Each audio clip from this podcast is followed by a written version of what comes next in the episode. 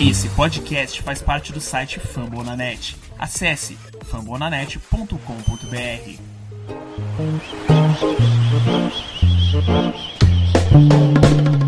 Gosto muito de te ver, leãozinho, caminhando sob o sol. Gosto muito de. Look, Allen checks into the backfield. They fake it to him, and Flacco going to throw it down the field to Wallace. And he's got it. Trying to sniff the end zone.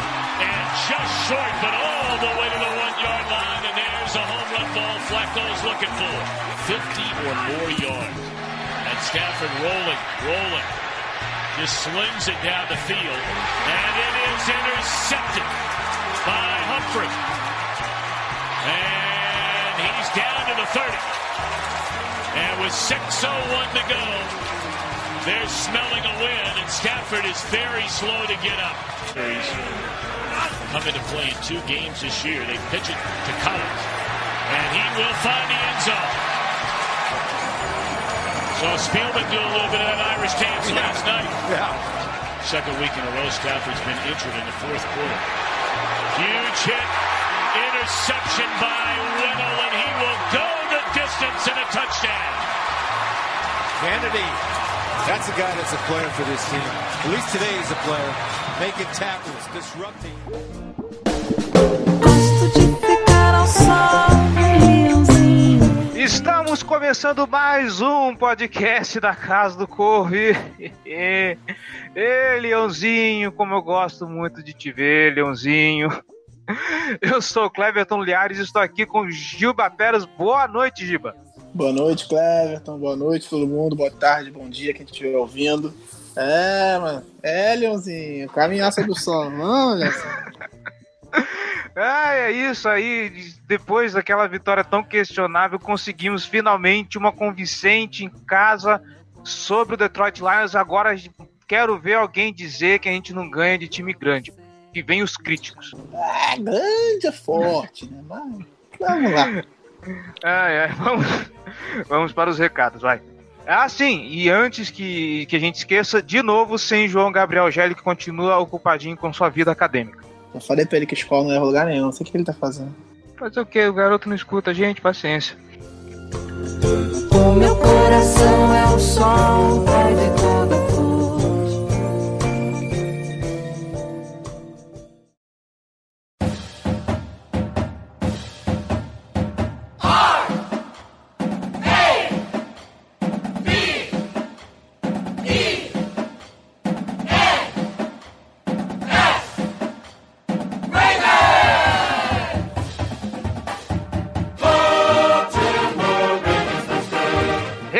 Recados, recadinhos de sempre, apoia.se barra Casa do Corvo, seja torcedor de elite. Falando em torcedor de elite, é, o último programa foi final de mês, eu esqueci de cumprir com a promessa de divulgar aqui a nossa lista de, de apoiadores.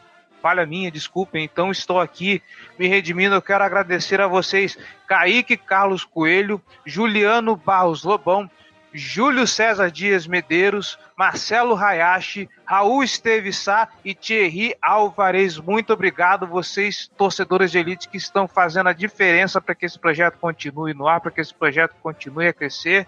Você que não é apoiador ainda, você pode ser apoiador desse projeto com um realzinho só. A gente nem pede muito, um realzinho só. Você não compra nada com um real, você pode ajudar esse projeto a crescer, trazer coisas novas para cá. Então, apoia.se barra Casa do Corvo. Nem uma bala de 15 você compra com um real. Oxi, bala de acho que com 2,50 ali lá. Nossas redes sociais, facebook.com barra Casa do Corvo BR, nossos twitters, arroba Casa do Corvo, arroba B Ravensbra e arroba JGGL. Não se esqueçam. Você que está escutando no iTunes, deixe seu comentário, deixe a sua avaliação. Se você deixar cinco estrelinhas, a gente fica mais agradecido ainda para a gente ganhar destaque na iTunes Store como podcast esportivo.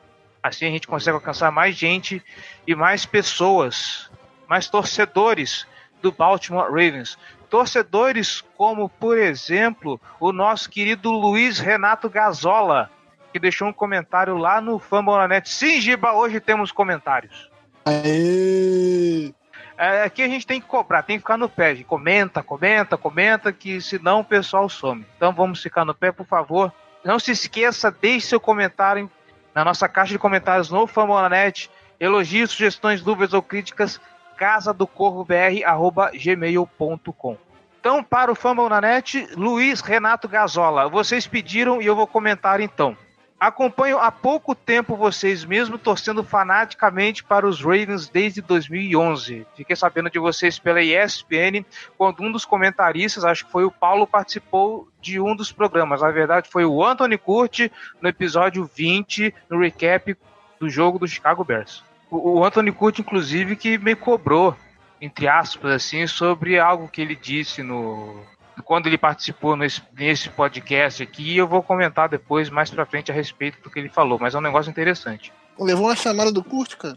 Não é chamada, não, ele foi só uma, uma, uma cobradinha do que ele falou a respeito de playoffs do programa que ele participou. Ah, sim.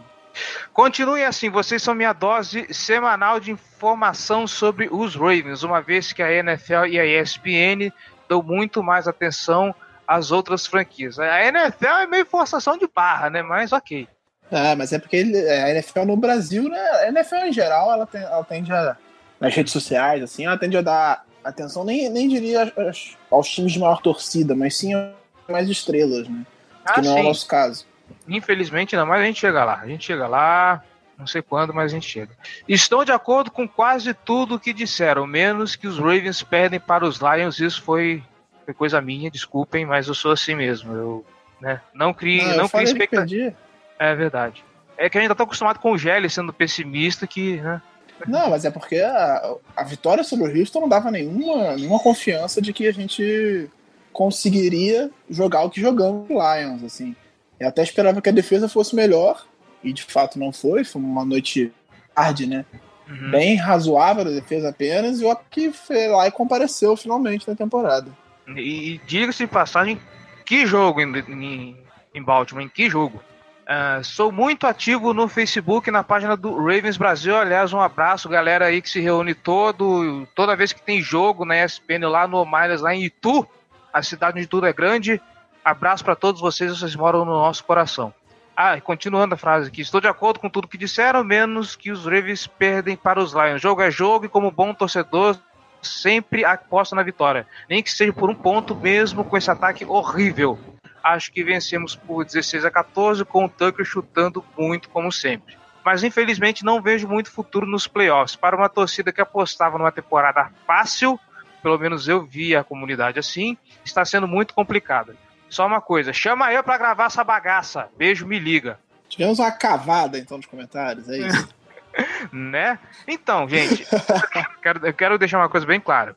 Para a torcida, existe uma meta para quem colabora no Apoia-se, não querendo é, já tentando angariar mais, mais apoiadores, mas existe uma meta para quem para quem apoia de justamente participar nesse programa. Estão, é claro, vamos fazer, quem sabe, dependendo do futuro do time, até quando a gente vai ficar, a gente vai gravar sobre os jogos nessa temporada, a gente fazer um programa especial com a galera, por que não, né? Afinal são vocês que fazem esse programa, se não fosse vocês, por que, a gente estaria falando aqui? Então aguardem. Exatamente. Mas eu acho que se tem, de fato tem uma meta, Uhum. a meta tem que ser cumprida. E quando a gente chegar na meta, a gente dobra a meta. Exatamente. Ela não está Mas- aberta, tá, tá bem estipuladinha lá, reforçando apoia.se barra Casa do Corvo, deem uma lida lá, mas não se preocupem. Vocês ainda vão Se fazer parte disso meta, chegar na meta aí a gente conversa. Exatamente. E, rapidamente, Júlio Medeiros, ele de novo nos comentários. Rapaziada, meus parabéns de novo por mais um ótimo podcast. Abertura espetacular desse episódio. Só faltou incluir a parte que o Paulo Antunes disse que o Tucker deveria ser obrigado a chutar o extra, o extra point de calcanhar. Só acho que deveriam comentar alguns possíveis matchups do próximo jogo. Abraço. Podemos fazer isso quando Boa. comentarmos com- com, sobre Pittsburgh, né? Apesar de já termos feito isso lá, lá atrás, em outro programa, mas é sempre possível. Muito obrigado pela sugestão, Júlio. Boa, Júlio. Vocês são Vamos. sempre bem-vindos. Com certeza. Júlio Medeiros, como sempre, participando com a gente. E antes de irmos para a pauta, vamos para duas notas bastante lamentáveis da semana. Roda a vinheta aí, editor.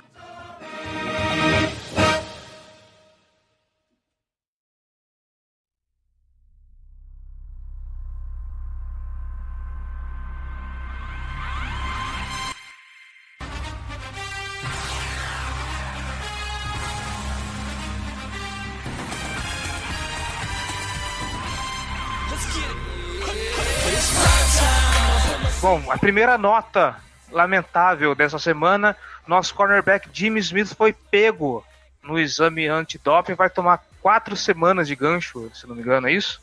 É, são quatro, é, são quatro jogos fora, né? São quatro jogos que ele já iria cumprir por causa da lesão dele, então Sim. o gancho não faz muita diferença, assim, não. A notícia triste de fato é que ele rompeu o tendão de Aquiles e está fora da temporada, então a gente não pode contar com ele, é um, é um desfalque que é, vai ser bem sentido, já foi sentido, inclusive, no segundo tempo do jogo contra o Lions, o time estava abatido, o time estava meio perdido ali na marcação, mas vamos ver, acho que a gente tem reposição à altura. É, eu falo triste pela, pela indisciplina, no caso, né? A gente sabe que a NFL tem um protocolo bem rígido quanto a substâncias proibidas, e aí, bom, eu também não fui pesquisar a fundo, não vi o tipo de substância que, que era. O Jimmy Smith também ele vem tendo complicações com, com, com esse tendão de Aquiles, eu acho que é o mesmo que ele lesionou da última vez, não foi? É, ele, ele não lesionou, ele tava com uma tendinite, né? Então ele, Sim, ah, é ele ficou a temporada inteira com uma tendinite. Curiosamente, essa semana foi a única semana em que ele treinou. Ele tava folgando é, terça, quarta, quinta e treinando na sexta, que era o último treinamento. Ele tava sempre treinando no último dia antes do jogo. Essa semana foi a única semana em que ele treinou limitado toda semana. Ele não, não fez todos os exercícios, mas ele esteve em campo limitado durante todo esse tempo. E curiosamente ou não, ele se machucou justamente nesse jogo. E acredito que tenham forçado um pouquinho mais no treinamento, porque ele fez um jogo ruim contra o, contra o Houston Texans, contra o DeAndre Hopkins. Então, viram que, de fato, ele está perdendo muito treinamento, poderia estar prejudicando o desempenho dele. Botaram ele para treinar em, em bases limitadas, né, com algumas limitações para não forçar muito o, o tornozelo dele. Talvez tenha sobrecarregado um, um local do corpo dele que já estava perto de estourar. Então fica aí a nota, o nosso lamento com a lesão do Jimmy Smith.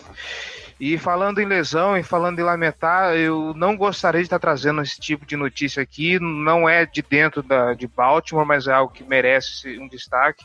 Todos vocês, torcedores de Baltimore, imagino que a grande maioria deve ter assistido o Monday Night Football, é, justamente para saber o que, que ia ser da divisão. E eu trago essa notícia simplesmente para prestar nossa solidariedade ao atleta Ryan Shazier, que teve uma lesão gravíssima no jogo contra Cincinnati. Ele te- é, pelo que eu vi, pelo, pelas notícias que eu recebi, inclusive a- a- as atualizações do próprio Ricardo Rezende do Black Yellow BR.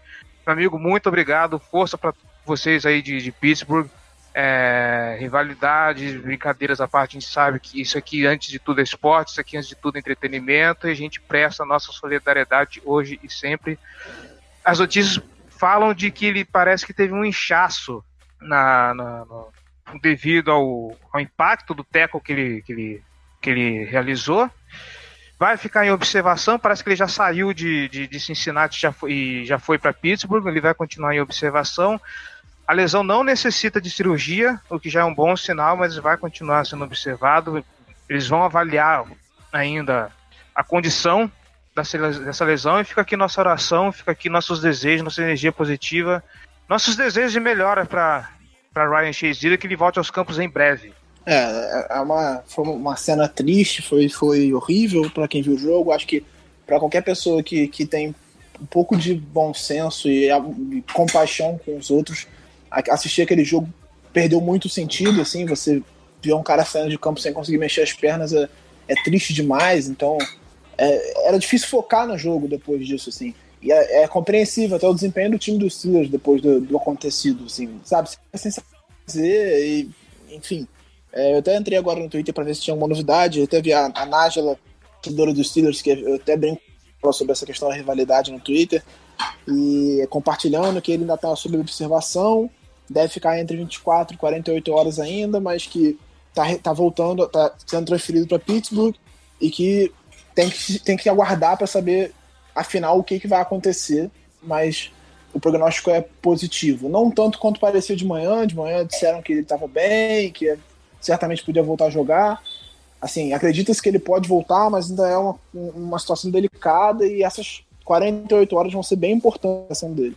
É, cara, é assim, é, a gente inclusive comentando no, no, no grupo do Fantasy, né? Zero clima pra assistir o jogo depois daquilo, que é uma cena muito forte. O cara, o cara leva o teco, ele põe a mão nas costas, ele começa a sentir a mão, põe a mão na cabeça, você vê que ele não mexe a perna, cara, aquilo dá um desespero. Ainda mais para quem pratica o esporte. Aqui falando aqui em nome de, de todos nós praticantes do esporte. E, e você pensa na situação, você se coloca no lugar do atleta, meu, é muito desesperador ver o que aconteceu. Então, fica aí a nossa solidariedade, esperamos aí que tudo decorra da melhor forma possível, né? E que dos males o desfecho seja o, o menos pior possível. E vida que segue. E não é nem falando em termos de jogar. De fato, a gente quer ver o, o, o Shazier em campo, é um Sim. atleta maravilhoso, mas a gente quer ver ele saudável. Acho que o mais importante é torcer para ele ficar bem, para ele não ter sequelas, para ele continuar saudável, porque a vida do ser humano é bem mais importante que o esporte nesse momento. Se ele vai continuar jogando ou não, não é tão importante assim. Claro que é uma coisa linkada à outra. Se ele estiver saudável, provavelmente ele vai continuar jogando, mas a gente torce para ver o- Ryan Shazier recuperado 100%, sem problema nenhum. Se ele quiser continuar jogando, que continue. Se não quiser se decidir se aposentar pelo, pelo susto, também é compreensível. Então, o importante é que ele fique bem. Giba Pérez disse tudo. Vamos então, finalmente, para a pauta.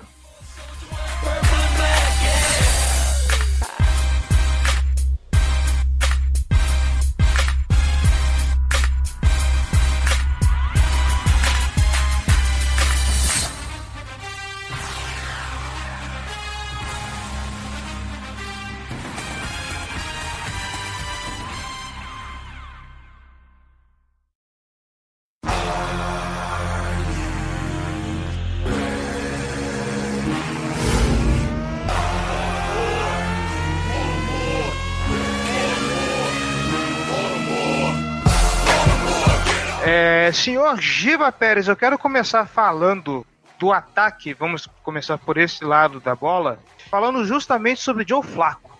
Depois de Que tantas homem. que homem, depois de tantas críticas, tantas reclamações, é, nós tivemos aí um, um total de 269 jardas esse quarterback com 23 passes completados e 36 tentativas. E fica aqui uma curiosidade, até, até agora, durante a temporada, ele jamais tinha conseguido mais de 250 jardas por jogo. Se eu não me engano, acho que. Não, minto, minto, minto. Acho que com o Miami Dolphins ele conseguiu 261, mas foi a única vez e foi uma paulada num time praticamente já morto. Não, Miami ele não, ele não- Miami ele não conseguiu mais de 200 Não? jardas, porque ele saiu cedo, lembra? Isso é concussão. Ah, é verdade, de- é verdade, é verdade, é verdade. O Ryan Mallett jogou. jogou- Eu tenho minha, Eu minhas dúvidas se ele passou de Green Bay. 250 contra, contra Oakland. Não, pelo que eu levantei aqui, acho que é Green Bay. Não, o Green Bay não passou de 250 Não. também. Então deixa eu pegar aqui. Contra o Raiders. Contra o Raiders. 261, né? Deixa eu ver aqui. Não, contra o Raiders ele teve 222 também. Não, então eu devo ter anotado errado aqui. Enfim, nesse jogo contra o Detroit, contra o Detroit Lions, o Joe Flacco atingiu o maior número de jardas na temporada, maior, maior marca dele de jardas na temporada.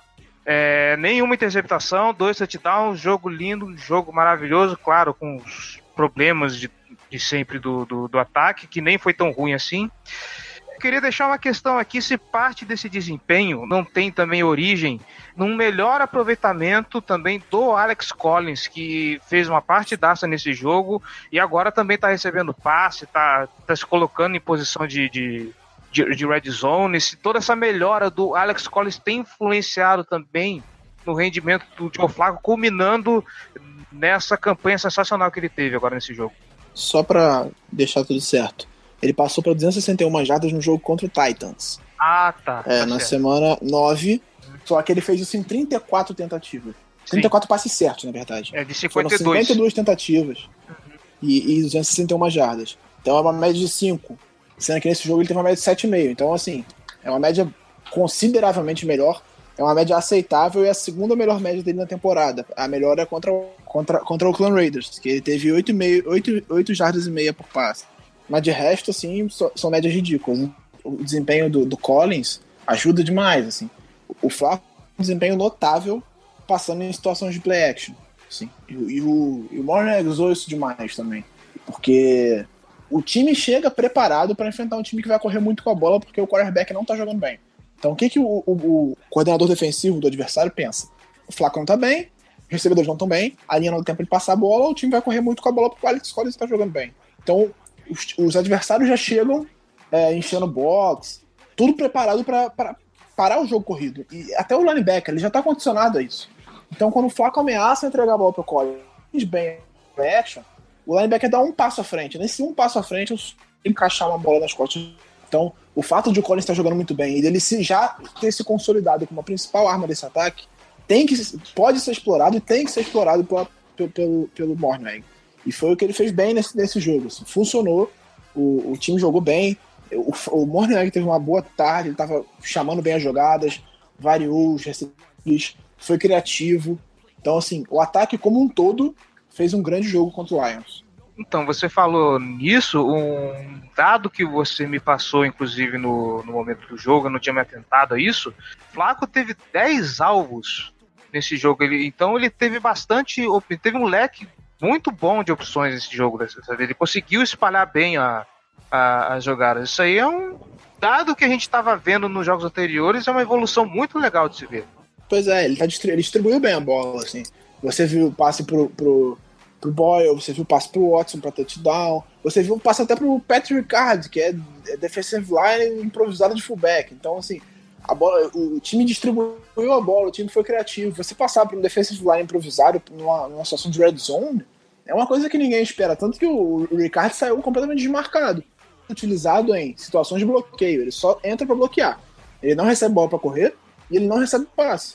Então você, você chamar uma coisa da cima é criatividade, é diferente, é fazer o que ninguém espera. E deu certo.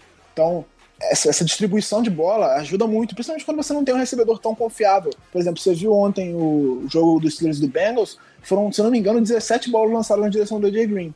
Mas ele é o AJ Green. Ele teve dois touchdowns e podia ter tido três se não fosse uma falta imbecil. Então, assim, quando você tem um cara desse, claro, você dá a bola na direção dele. É que nem quando você tem o Anthony Brown, você dá a bola na direção dele. Mas a gente não tem. A gente não tem.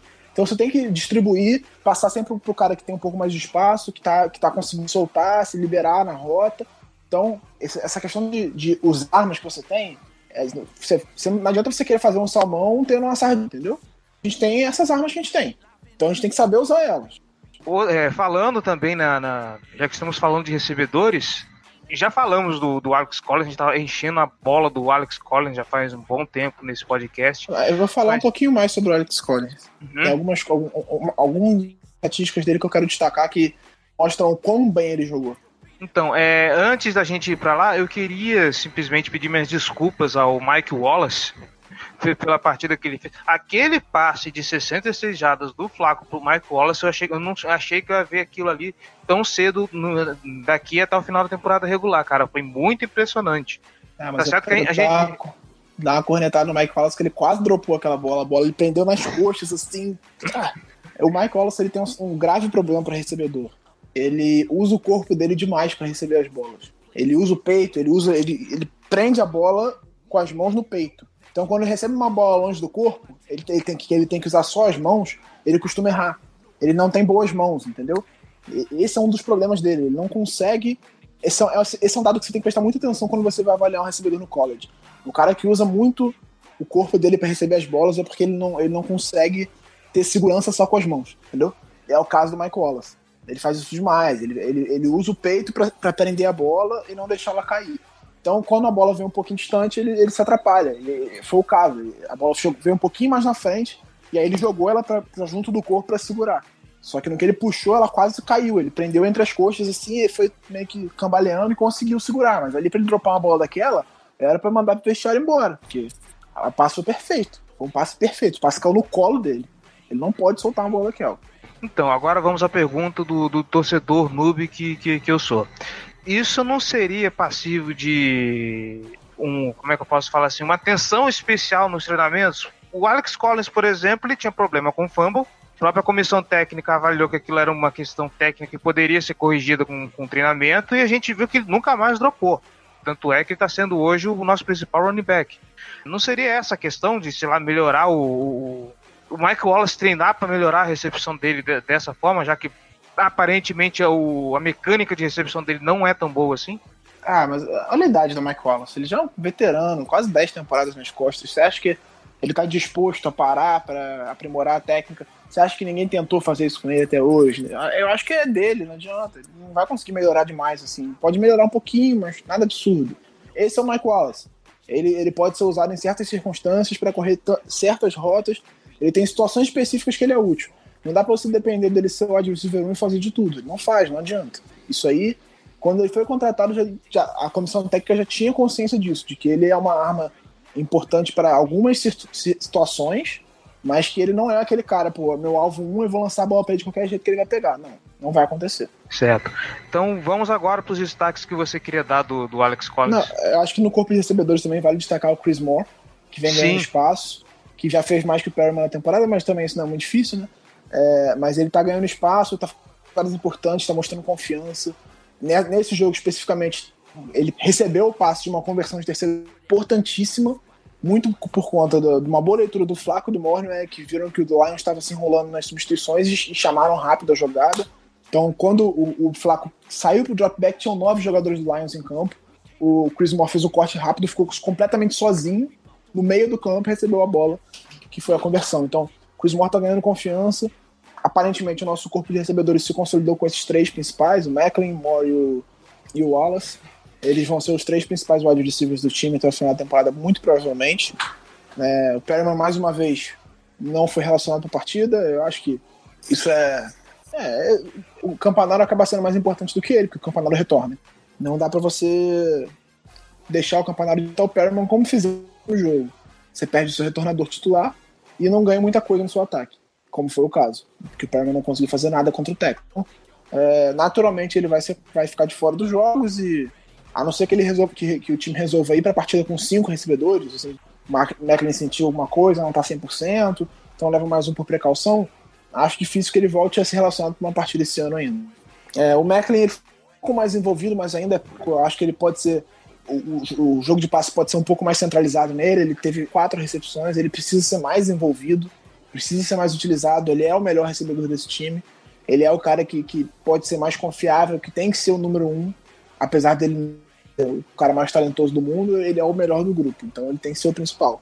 Mas assim, eu acho que foi uma amostra promissora, mas não não não enfrentando, se bem que estava enfrentando o Darius Slay, que é um que é um grande um, um dos grandes corners da liga, que está fazendo uma excelente temporada, mas a, a defesa do, do, do, Lions não é das mais fortes.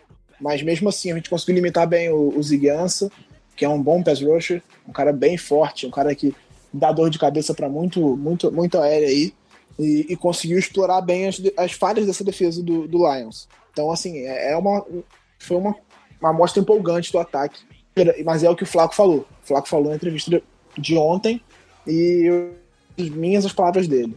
Não adianta o ataque fazer isso em um jogo. Ele tem que fazer isso regularmente. Então vamos torcer para que isso se repita no próximo domingo.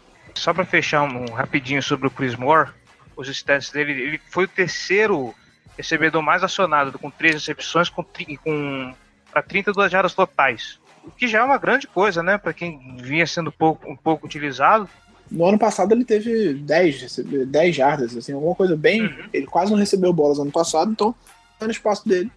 Não é Amém um absurdo, um monstro, w, é, wide receiver 1, a gente vai ter que draftar alguém. É, acho que é o foco principal no draft ano que vem.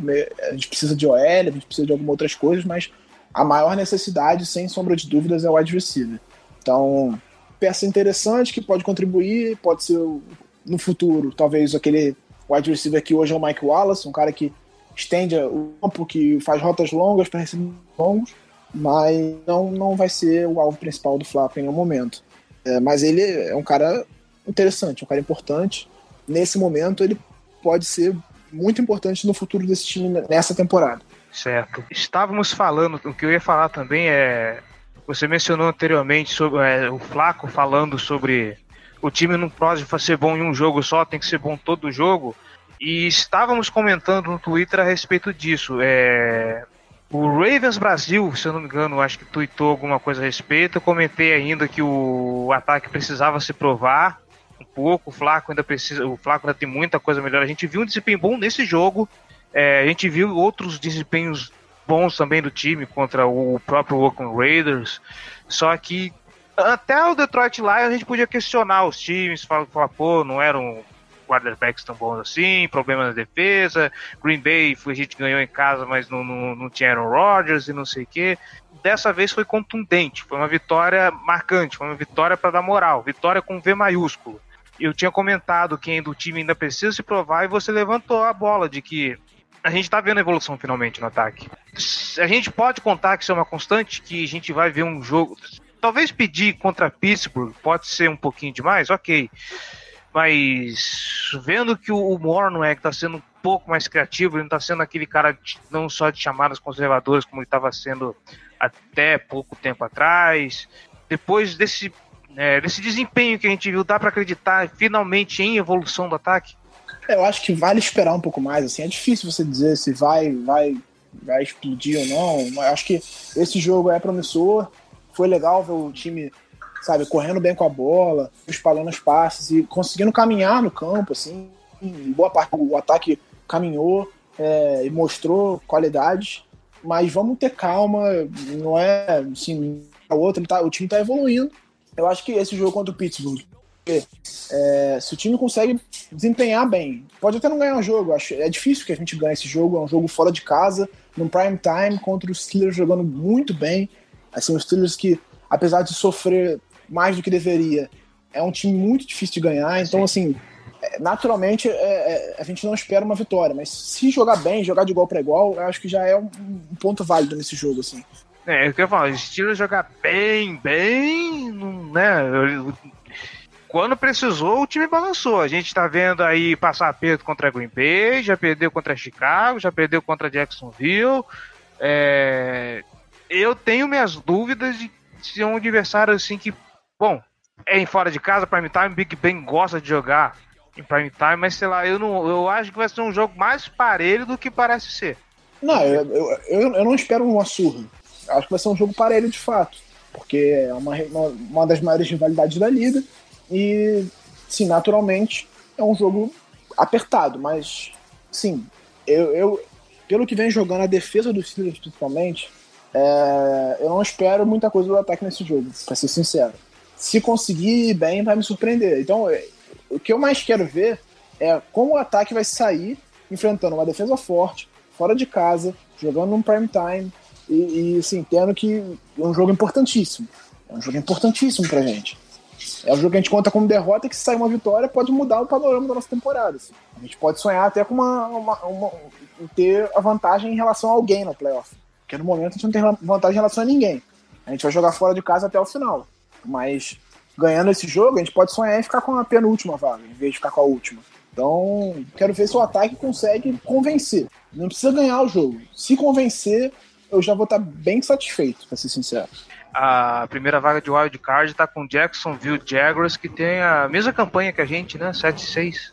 Não, não, a gente tá com 7-5, eles estão com 8-4. Desculpa. É verdade. Ah, é verdade. Do ataque a gente já falou bastante, né? Acho que não tem nada mais pra. Só os dados do Collins que eu não passei ainda. Sim. É, eu, eu acho que eu falei no Twitter, mas muita gente não viu. É, o Collins teve 75 jardas nesse jogo. Dessas 75, 66 foram depois do contato. Ou seja, ele teve 9 jardas corridas em que antes de alguém encostar nele. O resto, ele quebrou teco, ele foi pra tombada, ele empurrou o adversário pra frente. Então, é, é uma estatística preocupante em relação à linha ofensiva, assim, porque a linha ofensiva não deu espaço para ele correr. E isso foi visto no jogo, assim, era notável no jogo em que ele não estava conseguindo ter muito espaço para correr. É, Mas... Até aí tem uma novidade também, né? É, também não é nada surpreendente você ver, você ver o Collins apanhando antes da linha de scrimmage. E foi o que aconteceu em boa parte do jogo. Só que ele conseguiu 66 jardas depois de tomar a primeira pancada. Então, Assim, é um, é um desempenho notável, é um desempenho digno de Marshall Lynch da vida. Então, o, o jogo do Collins foi impressionante. Além de, além, além de estar correndo muito bem, o Collins está recebendo passes, porque ele teve 75 jardas corridas e 23 jardas recebidas, e está bloqueando muito bem. Eu acho que esse é o principal, é, é, o principal mérito dele. Ele sabe, ele sabe escolher bem o gap, ele, ele é forte e ele consegue parar o, o ataque dos defensores em cima do Flaco. Então dá um tempinho para ele passar a bola quando ele está em campo. Eu acho que é por isso também que ele está se tornando cada vez mais o dono do backfield. Você não vê quase o Bacalhau entrando mais no jogo. Ele entra muito de vez em quando para correr uma, uma, uma, corrida aqui outra ali, quando o Collins já fez uma sequência de corridas longas e está cansado. Mas em geral, o Collins fica em campo o tempo todo. Além de ser um, um ótimo atleta de cabo de guerra. É. E um belíssimo dançarino. Inclusive virou camiseta essa comemoração dela, não sei se você viu. Do, do cabo de guerra ou do- da dança? Do, ca- do- do cabo de guerra. Inclusive eu mandei lá no grupo do Fantasy, fizeram uma, uma estampa dele com, Ah, com não cabo vi, de guerra. Dá uma olhada lá no link depois.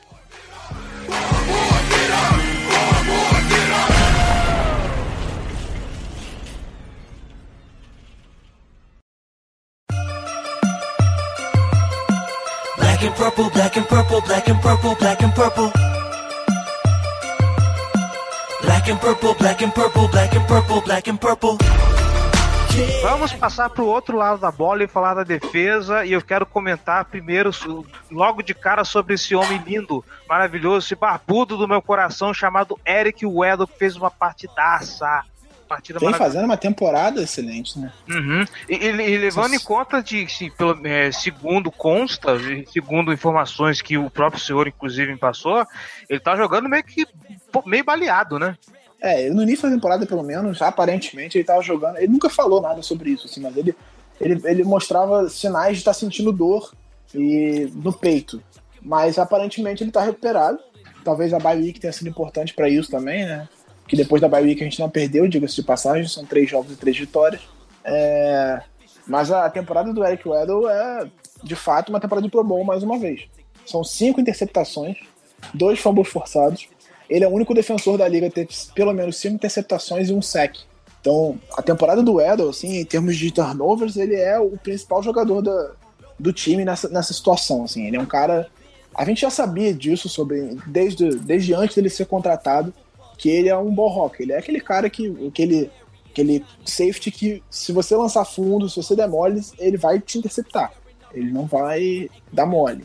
Então, o, o Weddle, ele é o principal jogador da nossa secundária a partir de agora.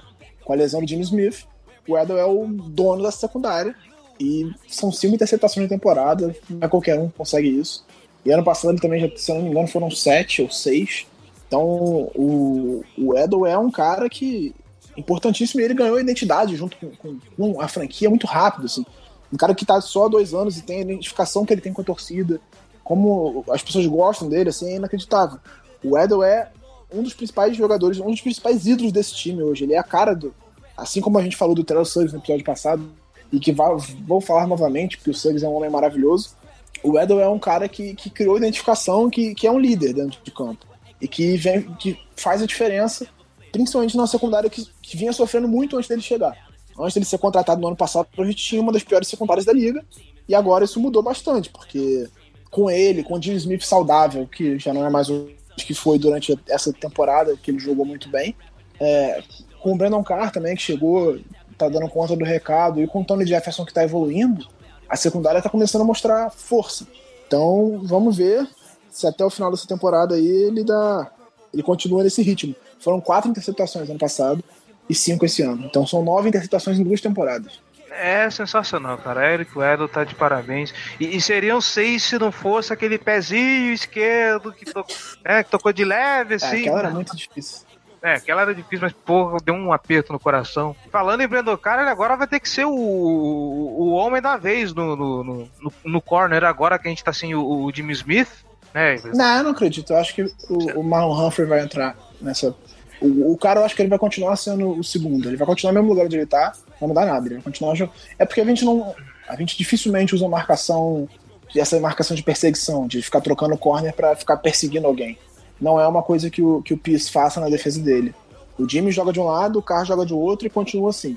E vai ser, e vai ser assim agora. O Humphrey vai entrar onde estava o Jimmy Smith e vai jogar daquele lado. Então eu, eu, eu acho que o, o Humphrey tem tudo para ele tem qualidades para assumir essa vaga e a esperança que ele deu até agora é de que ele vai conseguir dar conta do recado sim. Esse jogo agora sofreu um pouco, mas estava enfrentando um quarterback muito bom e um recebedor muito bom, porque o Marvin Jones está fazendo uma excelente temporada. Esse, o Marvin, diga de teve passagem, o, o, o Marvin Jones e, e o Golden Tate são os homens que estão levando o ataque do, do Detroit nas costas, junto com, com o Matt Stafford, porque o time que não consegue correr vai ter que depender desses caras o tempo todo. Cara, e, e o Marvin Jones estava voando. assim, ele, ele não tinha feito nada no jogo até a saída do Jimmy Smith. Eu, eu tava- eu- durante a partida, quem tava comentando era o Zolinho, eu acho. Era o Everaldo Zolim. o Humphrey tava limitado. O Zolinho falou que o Humphrey tava botando o Marvin Jones no bolso. Não é?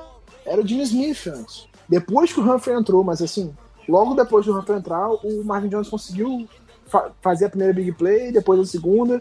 É, é uma coisa que o, o Humphrey no college tinha muita dificuldade, passos em profundidade, ele costumava sofrer bastante. Então a gente tem que ficar atento nisso. A gente vai ter que usar bastante um safety para ajudar ele porque vão tentar explorar isso. Ele não teve, não tinha mostrado isso até agora na NFL. Todas as vezes que ele entrou, mesmo nos passos longos, ele conseguiu ir não teve problema, mas dessa vez teve. Então temos que ficar com isso.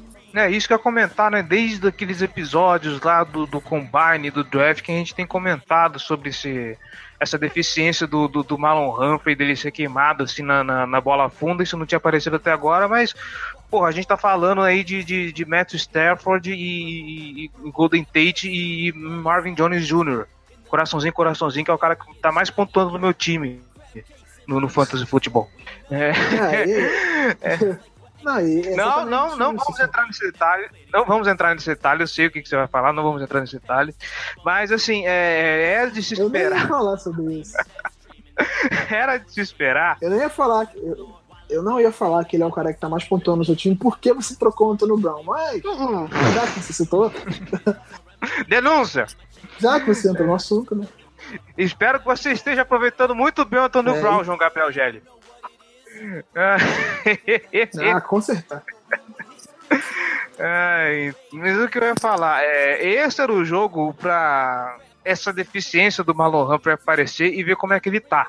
Porque a gente tá falando de, Math, de Matthew Stafford, estamos falando de Golden Tate, estamos falando de Marvin Jones Jr. É claro que com esses caras, é, uma hora ou outra, o, o calor ia pesar pro lado do calouro. É preocupante? Assim, é. como, assim como pode pesar com o Antônio Brown no próximo jogo. Esse é o problema, entendeu? É, ele é o calouro. Ele é talentoso de muito, muito, muita coisa. Ele é fisicamente é um grande jogador, muito ágil. Ele, atacando na linha de scrimmage, ele é muito bom, só que ele é calouro. Calouros cometem erros de calouro. Então, assim, em algum momento nesse jogo, até porque ele vai ficar muito tempo em campo, ele vai cometer erros, ele vai ser queimado pelo Antônio Brown. Acho que é uma coisa natural, não dá pra esperar nada muito diferente disso, e vou ficar surpreso se não acontecer, se ele botar o Antônio Brown no bolso, por exemplo. Mas eu acho que a secundária consegue dar conta, apesar da, da- ausência do Jimmy. É um cara importante, tá fazendo uma temporada de, de Pro Bowl, talvez até de All Pro, mas a gente se preparou bem nessa pré-temporada para não ter ele. Então a chegada do Brandon Carr, a- o, o Kennedy sendo preparado para jogar no slot, fazendo uma boa temporada, razão. E apesar da, da ausência do Jimmy, eu acho que a gente pode dar conta, a secundária pode corresponder. Pô, se, o- se o Marlon Humphrey conseguir colocar o Antônio Brown no bolso, eu vou estourar o champanhe aqui do, do ano novo mais cedo. É, É, eu acho que o Antônio Brown pode até não jogar bem, porque nos últimos jogos que ele fez contra a gente, ele não foi tão bem, tirando o Natal, claro, né? Que ele fez aquela, aquele touchdown maldito. É, mas assim, o, o Dan Pearce tem, tem, tem ti- tido sucesso limitando ele. O problema é que você limita o Antônio Brown, aí surge o Bell. Aí pô, você limita o Bell, surge o Brown. É aquela coisa, cobertor curto, né?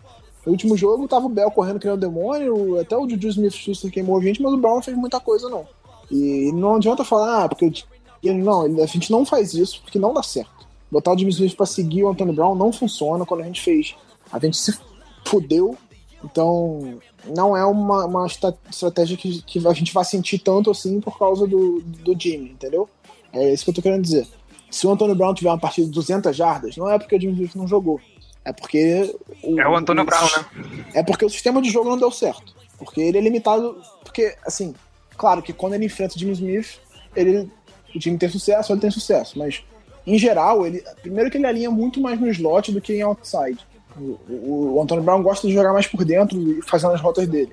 Então ele não alinha tanto assim contra o Jimmy Smith. Ano passado, quando a gente enfrentou ele jogando em casa, quem fez um grande trabalho contra ele foi o Tavion Young, que estava jogando de slot. Sim. Então, é, é- é justamente isso que a gente espera. Assim. Eu acho que o Maurice Kennedy vai ter bem mais trabalho com o Antônio Brown do que o, Humphrey. O Humphrey vai ter mais trabalho com o Martavis Bryant. Que é Acho que o Juju não joga. Que é, que é outro perigo também que o Bry- o Martavius Bryant, depois de toda aquela confusão, resolveu jogar. Então, É, é, resolveu jogar, mas vamos ver. É. O, o Ju- Juju, por enquanto, não joga, tá suspenso. Uhum. Um jogo, por né? causa do é, por causa da pancada na cabeça do Burfict. Apesar de eu achar que não devia ser suspenso, eu acho se dá a suspensão de um, de um jogo pra ele numa, num lance, é um lance de jogo, assim, claro. Depois ele gritou na cara do maluco, tá, beleza. Pode ser multado, mas acho que não é caso de suspensão. E isso aí, isso aí se chama AFC North, é o calor do momento, cara. O pior, o, o Gronk fez muito pior que isso lá na partida contra, contra o, o Bills e os caralhos voadores. É, mas é, é justamente isso que eu tô querendo. Que é, você é, comparar o lance do Gronk com o lance do, do Juju é um absurdo, porque é a mesma punição pros dois. Mas o que o Gronk fez não tem nada a ver com o que o Juju fez. O Gronk deu uma pancada na cabeça de um calor deitado no chão com o jogo parado. Sim, não tinha nada. O jogo já tinha parado há muito tempo, ele foi lá, o cara deitado no chão, ele foi dar uma pancada na cabeça do cara. Assim, ridículo, ridículo. E reclamando da arbitragem, disse que a, porque a arbitragem não marcou a falta. Pô, quem tinha que marcar a falta era o, era o, era o garoto? Não. Bate no juiz então, porra, não fode. Eu quero É, ver se tem, o- se tem peito de bater no juiz mesmo. É, quero ver. Ele vai ser Hum. suspenso a temporada inteira. É, duvido que ele faz isso. É, é, é arbitragem. tá. Quero ver meter a, mu- a muqueta lá na cara do, do, do árbitro principal. Na cara dele não faz. Mas o, a, ques- a questão do, do, do eu acho que foi uma falta. Foi uma falta, claro, ele tinha que tomar uma punição. Talvez uma multa, porque por, por ter sido. Como é que eles chamam no, futebol? É. Imprudente. Uma falta por imprudência, ele uma multinha, mas eu acho que suspender ele por um jogo é um absurdo. Assim como é o do, do, do rapaz lá do, do Ai Louca. Ai Louca! Do. Do Bengals. do Bengals, que também foi um lance de jogo, assim, o Brown tava caindo, ele foi dar o teco, acertou a cabeça, beleza, mesma coisa. Acho que é, falta, multa, segue o baile, porque não adianta, o jogo é assim, é um jogo de, de, de, de colisão, não é nem de contato, é um jogo de colisão, então essas coisas acontecem, mesmo que o cara esteja evitando acertar a cabeça. Então, eu acho que a suspensão, mas enfim, tá suspenso por enquanto, não enfrenta a gente. Então, é menos uma arma pro Big Ben, apesar das armas que ele ainda tem serem bem talentosas. Então, a gente vai ter muito trabalho nesse jogo. Ah, caralho. É, mais considerações sobre a- os destaques da defesa nesse jogo contra os Lions? Acho que vale destacar a evolução do Tony Jefferson, tá melhorando e tá conseguindo evoluir.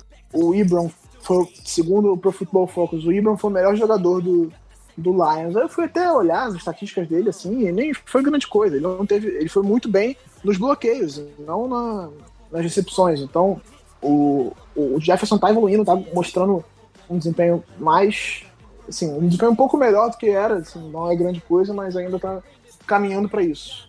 É, o Chuck Clark. ah, ia falar dele. Eu ia falar dele. Destaque pro Chuck Clark que tá ganhando espaço no time. assim. Ele já, ele já tava sendo é, no um dos jogadores mais importantes do, do Special Teams na temporada, é, junto com o Anthony Levine, que é, que é um cara que tradicionalmente vai muito bem no setor. E ele tá ganhando espaço dividindo essa função com o Anthony Levine, tanto de Special Teams como de, de safety, que é a linha como linebacker também. Então, teve 10 snaps nesse jogo. No jogo passado, no jogo contra o Green Bay, ele já tinha feito um tackle importante e quase forçado um fumble. Então ele tá ganhando espaço e é um calouro também, e talvez possa ser um- uma, peça importante no futuro do time para um calouro de sexta rodada. Assim como vencendo o Maurice Kennedy, que também é uma escolha de sexta rodada do ano passado. Chuck Clark, quem diria? A gente zoou tanto. Ah, meu Deus do céu, esse cara vai ficar encostado, practice squad. Tamo aí. Parabéns. É, só para dar as estatísticas do Ivan direitinho, já que eu falei, foram quatro recepções para 38 jardas. Então não teve É. nada notável no jogo, mas Tá aí, está destacado. Cakes and football, that's all we do. In the land of Raymond Berry and Johnny U. Crab cakes and football is what we know. As we're scaring our opponents like we're Edgar Allan Poe.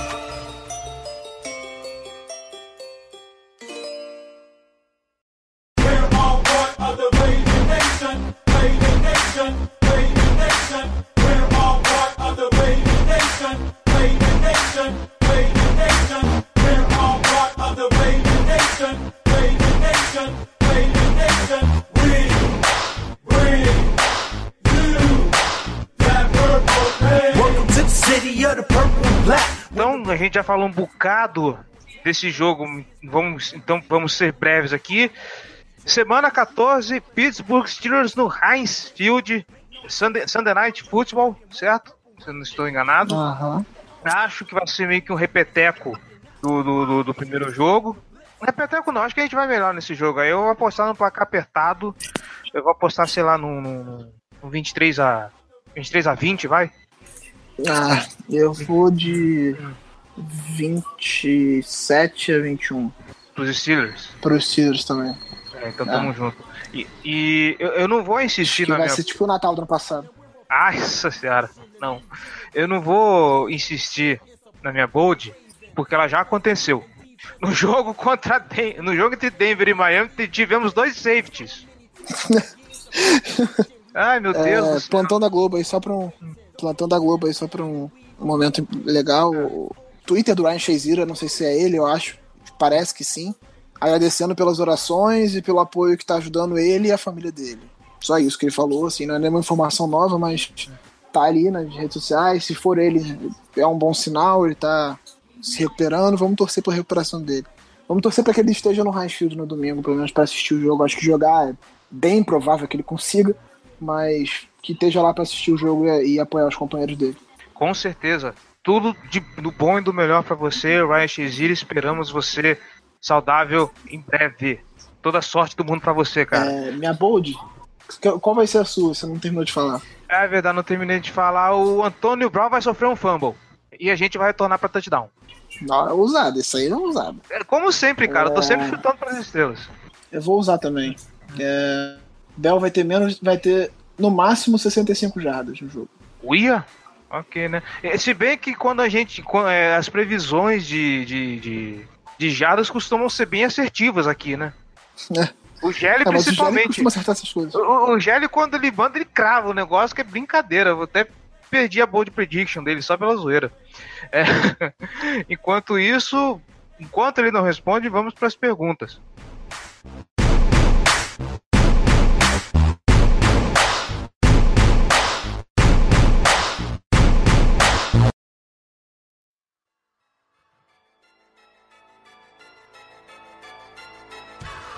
It's game time.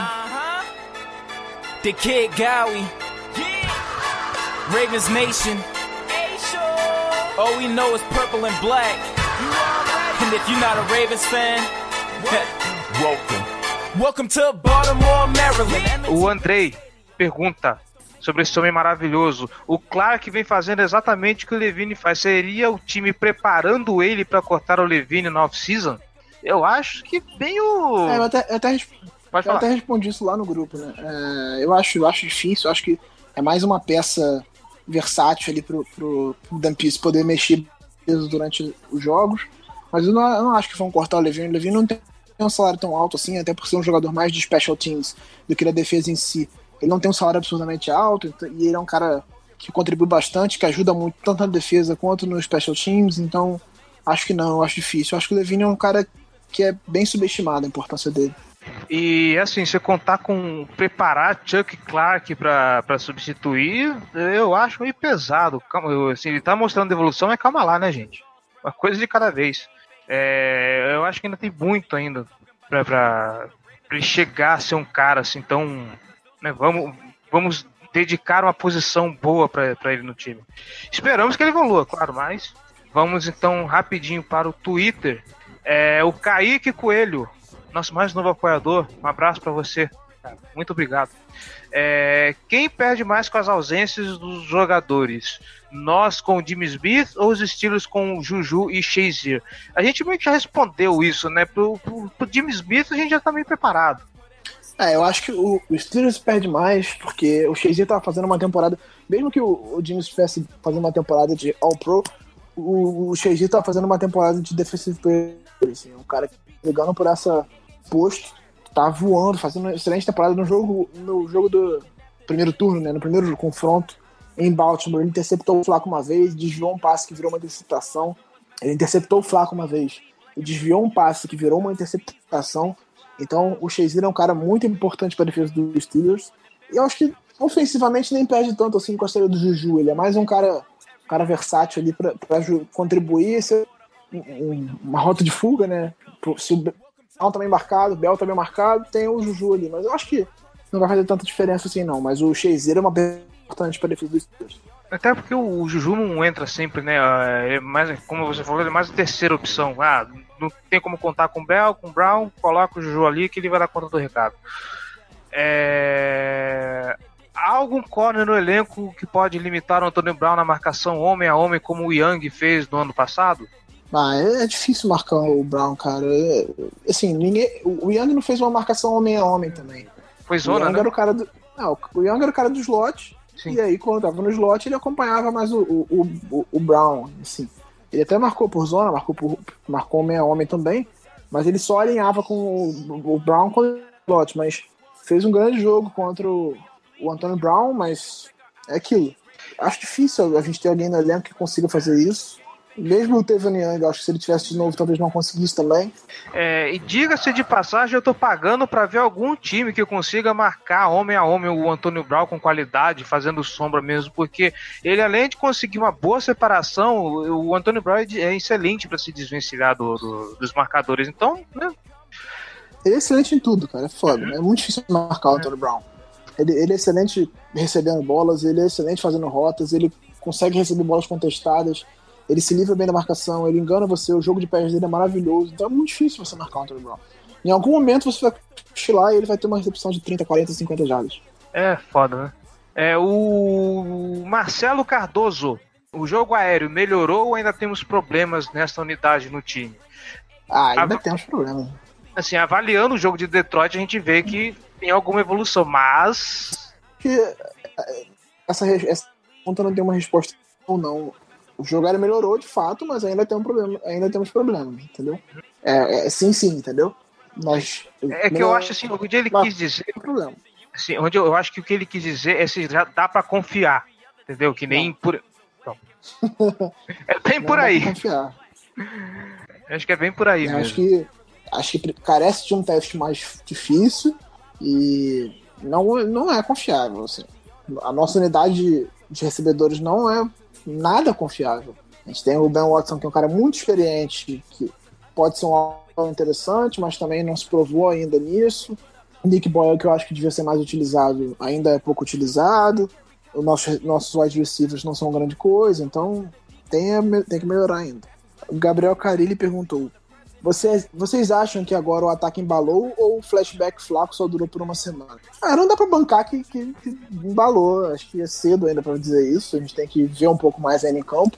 Depende. eh, A, a linha ofensiva fez um grande trabalho contra o Lions, assim, e a gente não, não tem isso com regularidade nessa temporada por enquanto. Mas se a linha ofensiva conseguir segurar a onda e proteger bem o Flaco, ele vai conseguir jogar bem. Ele sempre foi assim. É aquilo que, a gente, que eu falei semana passada e que a gente fala várias vezes. O Flaco não é um cara que vai carregar seu time nas costas. Ele não é o Russell Wilson, ele não é o Aaron Rodgers. Ele é um cara que, se você botar ele nas condições certas, ele vai render. Mas não conte que ele vai conseguir fazer mágica ali, escapar da- pressão para fazer lançamento. Ele não sabe lançar em movimento, criar condições para que ele consiga jogar. Mano, o Russell Wilson, ele é responsável por 95% dos pontos marcados, dos touchdowns marcados pelo Seattle Seahawks. Nunca que a gente vai ter isso em Baltimore tão cedo com o Joe Flacco. Ele é responsável por 80% das jardas do time. Sim, é maluquice isso, cara. O Russell Ah, Wilson tá fazendo temporada de MVP. É, não, pra mim, assim, se você levar em consideração o termo MVP ao pé da letra, quem tem que ser o MVP é o Russell Wilson. Uhum. Porque ele é o jogador mais importante do time de longe, assim. Se tirar o Russell Wilson do Seahawks, o Seahawks briga pro, com o Browns ali. Mas, exagerei um pouco. Ah, Mas é. assim, se tirar, o- se tirar o Russell Wilson do Seahawks, o Seahawks vira o Broncos. Eu ia falar o Bears, mas o Broncos também é uma boa. É, o Bruno Marques. Se o time se classificar para os playoffs, quais as chances de manterem o Mornweg como coordenador ofensivo pro ano que vem? Acho que depende. assim, se classificar aos trancos e barrancos com a defesa carregando o time nas costas, como vem sendo durante a temporada, eu acho que vão trocar. Acho provável. Mas se, a def- se o ataque continuar evoluindo, mostrando qualidades, o Mornweg continuar mostrando criatividade nas chamadas e tal, é bem possível que mantenham ele. E aí eu concordo que tem que manter. Cara tá- tá- ele tá melhorando. ele fez aquele turning point que a gente tanto falava que ele é bom pra segurar o jogo, ele sabe montar o plano de jogo pra começar. A partir do momento que o time vira, que, que o adversário passa à frente, o Morner se pede. E ele também tava sendo conservador pra caralho. Gente tinha umas jogadas ali que eram absurdas. Esse primeiro ponto de virada ele conseguiu. Ele tá sendo criativo, ele tá chamando umas jogadas mais interessantes, umas jogadas mais engraçadinhas, né? Como já diria o Paulo Antunes. Falta agora a gente vê, a gente vê o Mano X sendo testado em condição de sair atrás do placar. Aí a gente É, vai ver é. quem é o Marnoek de verdade. É, o problema quando sai atrás do placar é que ele ele usa muito, ele, ele se limita muito aos passes e a gente depende muito da corrida pra ganhar. Então eu acho que, que é isso. Eu acho que o Mornag pode ser, pode, pode continuar se o ataque continuar evoluindo. Eu não acho nem que entra a questão de ah, sair atrás, sair na frente do placar. É ele mostrar que tá tornando o ataque uma unidade confiável, que não tinha feito até agora. Se o ataque continuar evoluindo, é de fato. Não, eu acho que vão manter ele, porque, pô, se manteve o cara enquanto o ataque tava um lixo, agora que ele tá mostrando qualidade, você vai mandar o cara embora? Não faz sentido. Mas eu não tenho essa, essa esperança, assim. Porra, ele ganhou a bola do jogo, mano. Ah, ele ganhou a bola do jogo como representante do ataque, né? Mas. Assim. É, e a outra pergunta é do Bruno Marques. Caso ele, Morneck, seja demitido, qual seria o melhor nome para substituí-lo? Greg Roman ou outro? Eu acho que o Roman tem o mesmo problema que ele. Vai se trocar meio que seis por meia dúzia. O Roman ele é um cara que monta bons esquemas de, de corrida, ele desenha boas jogadas, mas ele nas chamadas é terrível. Ele é bem ruim em chamadas. Então eu acho que você vai trocar o cara e vai manter mais ou menos o mesmo problema. Eu procuraria o Kubrick. Se eu, se eu fosse definir isso, eu procuraria o Kubrick, porque eu acho que, que ele é o cara que mais se deu bem com o Flaco, é um cara que funcionou bem e que que tá no mercado, né? Ele, não- ele não tá empregado. Se ele de fato voltar a trabalhar, aí entra essa questão também. Ele tem que definir se ele vai querer voltar ou não. Se ele de fato voltar a trabalhar, como se especulou aí durante essa temporada, eu acho que ele seria minha primeira opção. Eu imagino até que o time já esteja sondando essa possibilidade, né? Mas vamos ver como se... a gente precisa ver o desenrolar da temporada pra saber o que vai acontecer. Outras opções também, aí entra, tem que ver se, vai, se vão estar no mercado ou não. Hugh Jackson, né, o, o head coach do, do Browns, acho que é bem possível que ele seja demitido depois dessa temporada se não ganhar nada. Se mesmo se ganhar um jogo só, são duas temporadas com duas vitórias e 30 derrotas, é bem pesado pro currículo de um treinador, assim. Apesar de fazer um bom draft, ele não conseguiu fazer o time melhorar em relação ao ano passado, eu diria até que piorou. Não, mas aí o Browns como um todo é uma bagunça, né? Aí fica difícil. É, mas ele, ele faz. Ele torna uma bagunça ainda pior, né? Quando ele fica trocando QB toda hora. Ele tem esse seu, sua parcela de culpa, assim. Sim. Então, eu não duvido que ele seja demitido. Ele, como coordenador ofensivo, é muito bom. Ele fez o Andy Dalton jogar. Teve ter o melhor desempenho da carreira enquanto esteve lá em Cincinnati. Talvez valha a pena também. É um cara que já trabalhou no Ravens há alguns anos, então pode ser uma opção interessante. Outra opção interessante é o, é o treinador do, do Lions, que. Me fugiu o nome dele agora. Você tá falando quem? Do Jim? Jim Caldwell, Jim Caldwell, isso. É, outra opção interessante é o Jim Caldwell, o treinador do Lions, que foi o nosso coordenador ofensivo campeão do Super Bowl em 2012. Ele assumiu o rabo de foguete no- no- na reta final da temporada e conseguiu levar o time ao Super Bowl, ao título. Tendo aquele desempenho que a gente viu durante os playoffs e durante o Super Bowl. Então, é uma opção que eu gosto, que eu acho válido, eu acho interessante. Ele não, fez um, não faz um grande trabalho como head coach no, no Lions, assim, ele... Muita gente diz que ele está desperdiçando a carreira do Stefan, mas eu acho que como coordenador ofensivo ele pode ser uma opção interessante para um retorno aí. É isso aí. Eu ainda sou um pouco pé atrás com, com o Rio Jackson, mas de resto, acho que é isso aí mesmo. E, e- claro, é, Jim Caldwell e Hugh Jackson entra a questão de se vai ser demitido ou não. não, o Rio Jackson com certeza vai. Eu não, essa certeza toda, não. Não, eu acho que vai. Chegar no final da temporada, acho que eles vão. Bom, isso sou eu, né? Não sei. Então vamos a ele, o bloco do Júlio. Hey, yo, K, hey, man, it's your boy Rip the Ruler. I had to come back and do it again. Yeah, this time the Literally the Ravens remix. We gon' kill it. I done brought the whole city with me. You ready? Yo, let's go. Okay. E agora eu estou fazendo as vezes da chamada, olha que bonitinho. É, vamos lá. Falando em Greg Roman, primeira pergunta: Greg Roman arrumou o nosso jogo corrido. Agora corremos o risco de perdê-lo na próxima temporada? Ah, eu não, é um não me lembro se temos no contrato dele, cara, mas eu acho que ele fica, hein? Não, ele tem um contrato longo, mas ele sai, se ele receber uma proposta para ser coordenador ofensivo em algum lugar, ele vai. Mas assim, eu não sei se alguém vai, vai chamar ele. É possível. Se ele, se ele tiver uma proposta para ser coordenador ofensivo, ele talvez vá. Mas aí existe a possibilidade também do, do Baltimore mandar o Mornweg embora e tornar ele coordenador para não perdê-lo. Essa, essa é uma opção, é uma opção que acontece bastante. E é até por isso que muita gente diz que o Flaco, que o Harbaugh não aposta em coordenadores ofensivos jovens. Porque, por exemplo, o McVay lá, no- que foi pro Rams, muita gente dizia que tinha que fazer ele com o head coach, em vez do Gruden. Então, É uma coisa que acontece. Mas eu, não sei se, se o Roman tá com essa moral toda não, depois do trabalho que ele fez no Bills. Não é isso que eu falo, foi. Ele era head coach lá, se não me engano, né? Coordenador Ele era ofensivo. coordenador desculpa. ofensivo no Isso, Bills. coordenador ofensivo. E acabou demitido. É, número 2, com Collins se estabelecendo como running back 1, ainda teremos a necessidade de draftar um running back em 2018? O que fazer com o West quando chegar a free agents? Eu acho que o, fr- que o West não dura nesse time. Alguma coisa me diz Não, que ele vai, ser, West, ele se vai eu não me embora. engano, ele vai ser. Ele é free agent na próxima Uhum. temporada. Aí você tem o Collins destruindo. Uhum. Você tem o, o com contrato de calor ainda. Você tem o Kenneth Dixon, que é talentoso. É, o- o- esse talentoso aí, né? é, então isso que eu ia falar. O foda é que a gente não viu ainda ele uma temporada inteira. É, mas quando ele jogou, ele foi bem. Uhum. Ele, inclusive, durante a pré-temporada do ano passado, quando ele machucou, já tava ganhando o hype de que ia ser o titular do time. Porque ele tava correndo bem, correndo com força, atacando bem os gaps. E aí começou, não, tem que ser, tem que ser ele, corte for set, tem que ser o Dixon, tem que ser o Dixon. Aí ele machucou, perdeu seis jogos. Quando voltou, voltou aquela coisa, voltando de lesão e tal. Mas fez uma boa temporada, uma temporada decente. O problema é que era um esquema de jogo bem diferente, a gente não corria bem com a bola, a linha ofensiva não funcionava. Então, eu acho que ele vai ser testado de vez na temporada que vem. E aí vai dividir. Eu acho que ele, ele tem potencial para dividir carregadas com o Collins ano que vem, assim. E tornar o nosso backfield muito perigoso.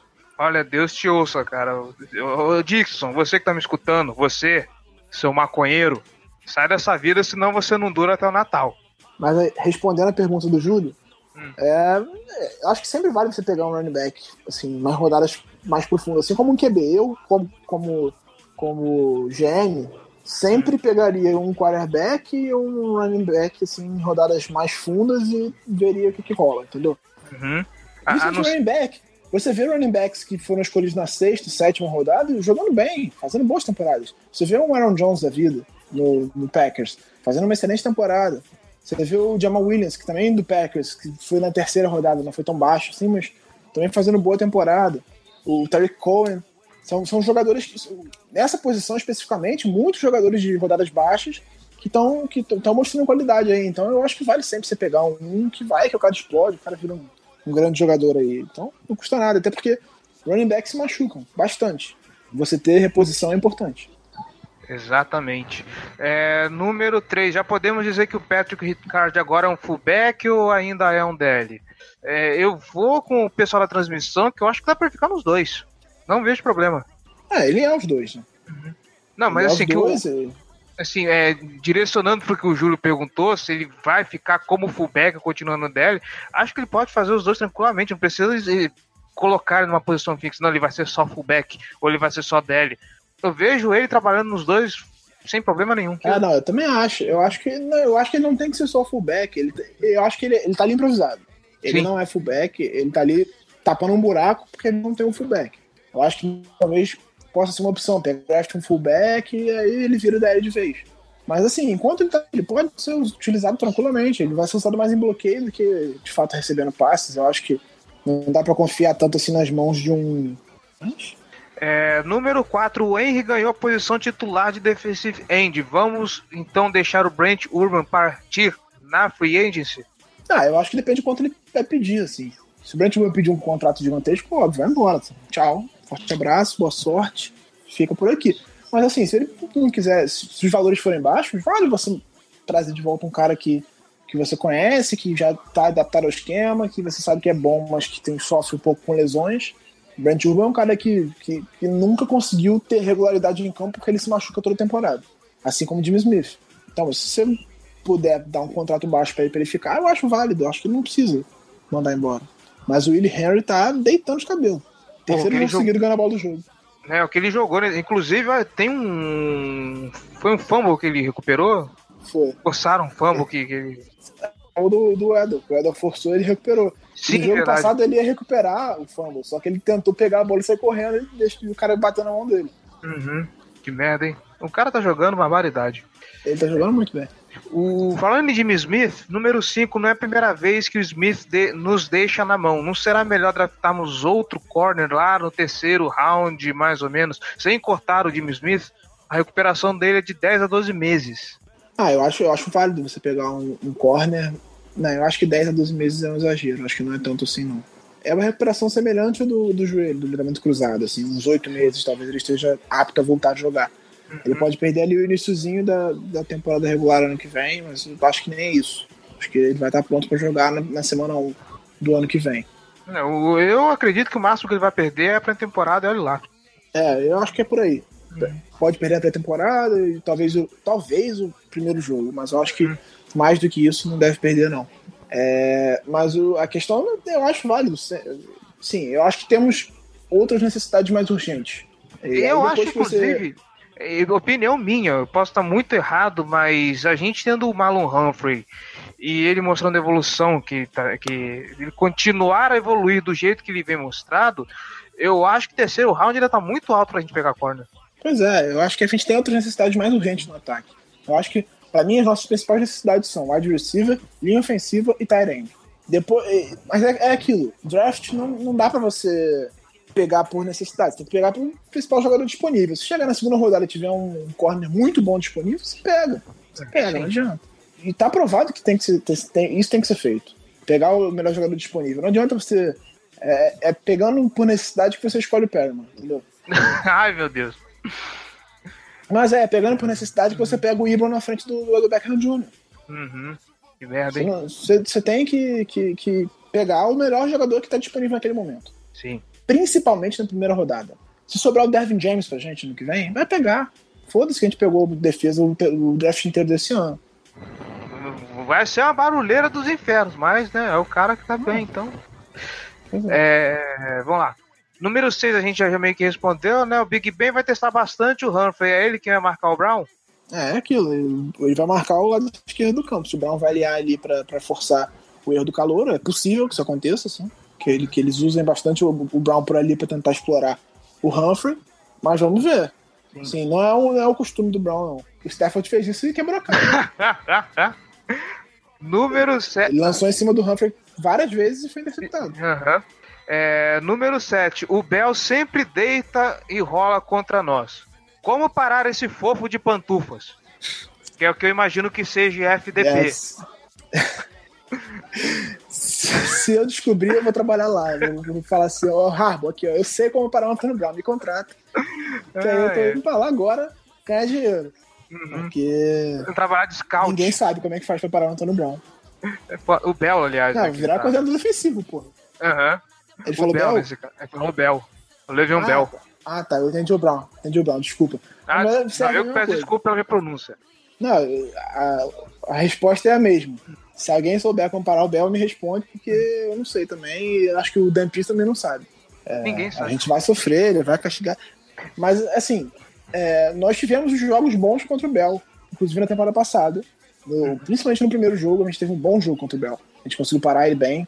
E acho que vai muito de encher o box, de não dar tempo para ele atrás da linha. Porque o- a principal qualidade dele é a paciência dele, né? Ele espera o momento certo para atacar o gap e ganhar jardas. Então, o principal ponto é isso. Você não dá tempo para ele pensar. Tá em cima dele, tá Cara- afogando o cangote dele e enfiar a porrada nele. Furar Eu acho, eu acho que foi contra o Tennessee Titans, cara, que teve uma bola pra ele e o filho da mãe ficou dois segundos congelado na linha esperando o buraco abrir na trincheira pra ele poder passar. A frieza que ele tem pra conseguir os espaços é muito impressionante. É, essa é a principal qualidade dele. Ele sabe a hora certinha de, de atacar o gap e ganhar jardas. Então, é isso. Não, não dá espaço, mas é muito difícil você não dar espaço pro Bell, né? Principalmente com uma linha ofensiva muito boa. Vamos rezar. Acho que rezar é uma boa solução também. É, é. É, e a última. É, como a temporada 10, 6 ou 9 7 podemos chegar nos playoffs, pela desgraça que tá a EFC, eu não duvido que 9 7 classifique. É, tirando. Se você levar em consideração a esparada de farofa que o, que o Kansas City tá dando, acho bem possível. Nossa, cara, 9-7 tão- passe. Tá sendo tão bonito os caras perderam pro Jets essa semana, cara. Que coisa linda. Ah, eles estão 6-6. O problema é que o Raiders também tá, tá meio que se recuperando, tá 6-6 também. Só que a gente tem a vantagem do empate contra o Raiders. Então, é, tem confronto direto entre Chargers e, e Kansas City. Se eu não me engano, tem confronto direto com o Raiders também. Não, Então, os, próximos os, os próximos confrontos do Kansas City são quase todos. Os três dos quatro são todos dentro da divisão, se eu não me engano. Então, é, eles, eles vão se matar ali. Então, eu acho bem possível que o 9-7 a gente avance, sim. Só que aí passa por a gente ganhar do Browns, ganhar do Colts e ganhar do Bengals, que eu espero que aconteça. Né? Ainda bem que o Bengals é a última rodada, né? Vamos ver. É, assim, se a gente ganhar dos Steelers, é provável que a gente vá a 11-5. A não ser que o Josh Gordon realmente esteja muito inspirado na próxima rodada, ou que o, que o Bengals tenha chance de alguma coisa na última, porque eu acho que o Bengals, se já estiver eliminado, por mais que ele queira complicar a nossa vida, o nível de intensidade tem que ser muito maior nosso do que do deles, assim. A gente vai estar jogando a nossa vida, eles não. Uhum. Então, assim, se a gente ganhar domingo, grande chance de a gente ir a 11-5. E com 11-5, a gente só não briga pela divisão porque o Steelers está fazendo uma excelente temporada. Esse jogo de ontem, cara, era tudo pra abrir a divisão. Se o Né? Steelers perde ontem, a gente tinha possibilidade de ganhar deles e entrar na briga pela divisão. Porque eles pegariam o Patriots na próxima semana e a gente pegaria o Browns. E aí, com uma vitória e com uma derrota deles pro Patriots, a gente passaria à frente. Só que eles não perderam. E aí agora a gente depende deles perderem outro jogo, e aí complica demais. Não, eu acho que eles perdem contra os Patriots e vamos ver se nós conseguimos ganhar um- alguma coisa em cima deles. Gente, Hum. pausa dramática.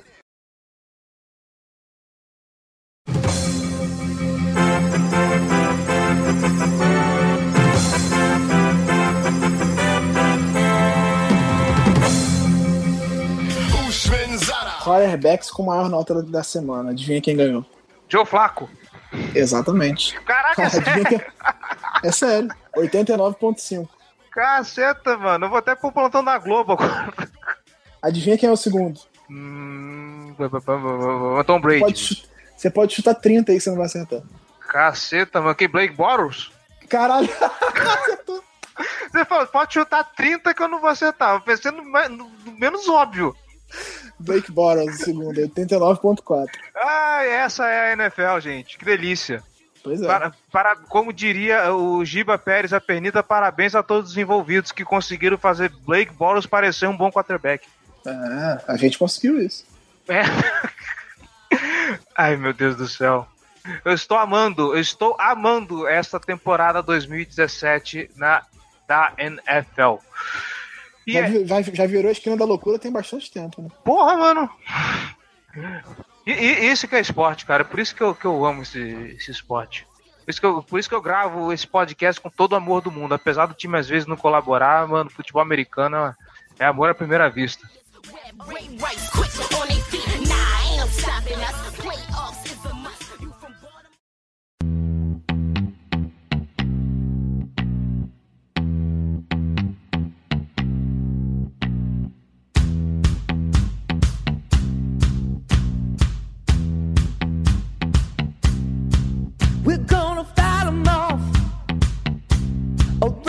E é isso. Cumprimos com o nosso objetivo, eu acho. Senhor Gilberto Pérez, muito obrigado pela participação, muito obrigado pelas conectadas, pela colaboração. É isso aí, tamo junto sempre. Vamos aos playoffs. Rumo aos playoffs, se Deus quiser. João Gabriel já estão esperando você de volta. Se sua cadeira está aqui ainda vazia. É, você que está nos escutando, muito obrigado. Eu ainda tô besta com a história do Blake Bortles, cara. Ah, o. Flaco eleito quebrou a segunda brincadeira. Eu- quem que é o terceiro? Só pra completar a trinca. Ah, mas o terceiro, o terceiro é fácil. Ah, é o. Russell Wilson. Ah, o seu Wilson tá bom. É, você que está nos escutando, muito obrigado pela paciência, muito obrigado pela audiência. Nossas redes sociais, facebook.com.br Casa do Corvo BR, nossos twitters, arroba Casa do Corvo, arroba BRavensBra, arroba JGGL. É isso, esperamos, espero que tenhamos feito um trabalho melhor do que o time, se bem que o time foi bem pra caralho essa semana. E é isso, até a semana que vem, com boas notícias, se Deus quiser. Falou! Every big brother's got a story to tell. Jim's gonna cry about